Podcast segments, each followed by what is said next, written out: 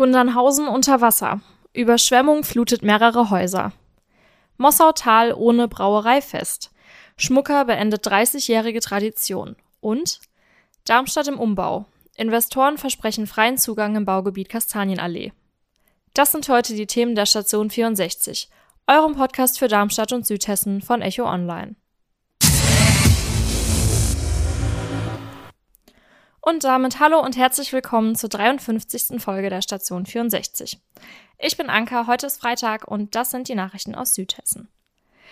Stellt euch vor, ihr steht Sonntagmorgens ganz gemütlich auf, geht in die Küche, macht den Kühlschrank auf und dann ist da keine Milch drin. Ja, kein Problem, im Keller ist ja noch welche. Tja, wenn der nicht voll mit Wasser wäre. Genau das ist vergangenen Sonntag in Gundernhausen im Landkreis Darmstadt-Dieburg passiert. Sechs Keller standen am frühen Sonntagmorgen in den Straßen an der Hundsmühle und Mühlstraße bis zu einem Meter hoch unter Wasser. Grund für die Überschwemmung soll eine Brückensanierung am Erbesbach gewesen sein.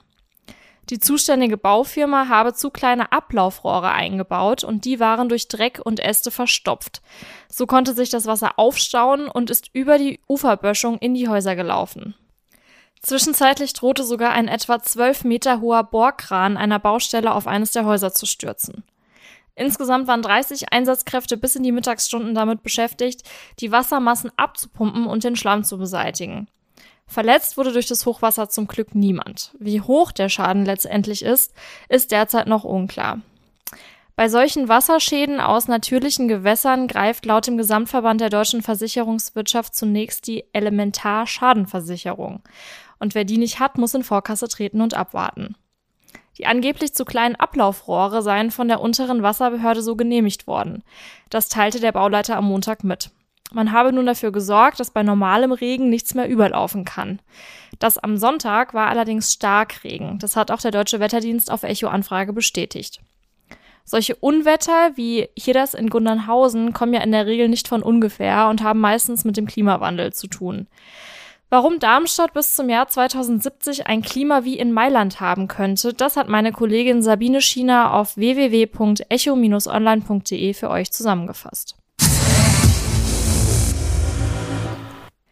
Aufhören, wenn's am schönsten ist. Das hat sich die Brauerei Schmucker in Mossautal jetzt auch gedacht.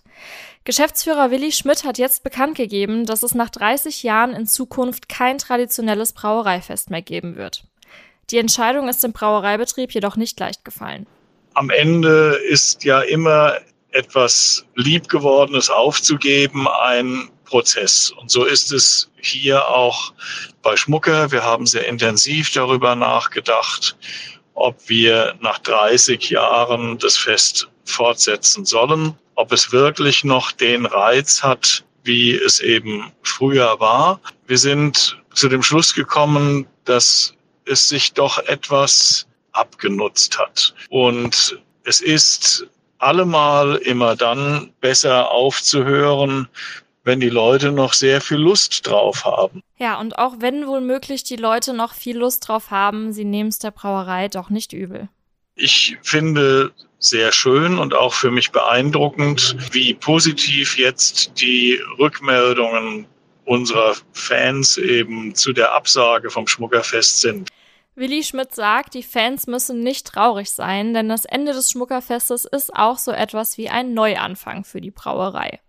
Die will sich nämlich künftig an anderen Stellen in der Region einbringen und zwar aktiver als in der Vergangenheit. Zum Beispiel wird Schmucker am Wiesenmarkt, am Bienenmarkt, am Pferdemarkt, aber auch am Apfelblütenfest und vielen anderen Veranstaltungen teilnehmen. Auch die Radtour mit Bewirtungen, die bislang Teil des Schmuckerfestes war, soll in Zukunft weitergehen. Die Marke Schmucker versteht sich als die Brauerei im Odenwald mit einer besonderen Verbundenheit zu den Vereinen der Region. Wir glauben, das ist der richtige Weg, um unsere Heimatregion im Rahmen der Veranstaltungen und im Rahmen des Vereinslebens weiterzubringen.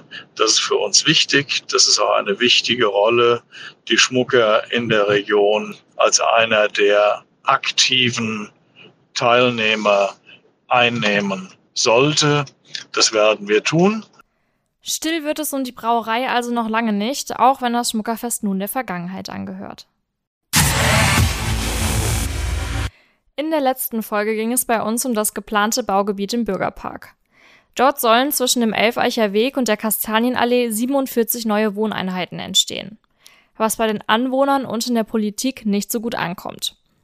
Nachdem viele besorgte Stimmen Kritik geäußert haben, verteidigen die Investoren jetzt ihr umstrittenes Bauprojekt. Das Wohnangebot für Fach- und Führungskräfte, wie die Gesellschafter das Bauvorhaben nennen, soll in den Park integriert werden. Ihnen wurde vorgeworfen, dass die geplante Wohnsiedlung systematisch abgeschottet werden würde. Jetzt heißt es, dass ein öffentlicher Fußweg mitten hindurchführen soll. Die Investoren versprechen sozusagen also einen freien Zugang zum Gelände. Vor allem die Nachbarschaft zum Bayerischen Biergarten und der Grillhütte steht der Bezirksverein Martinsviertel skeptisch gegenüber. Die haben Sorge, dass die neuen Bewohner sich über Lärm beschweren könnten. Wann die neuen Nachbarn kommen, ist momentan noch unklar. Ein festes Bau- oder Bezugsdatum steht nicht fest und über die Mietpreise wird derzeit auch noch nicht gesprochen. Es gibt also noch viele Fragezeichen. Und das war's auch schon wieder für diese Woche von der Station 64. Wie immer gilt, wenn ihr Anregungen, konstruktive Kritik oder Themenwünsche habt, dann schreibt uns gerne eine Mail an eol-kontakt.vrm.de. Bis bald und tschüss.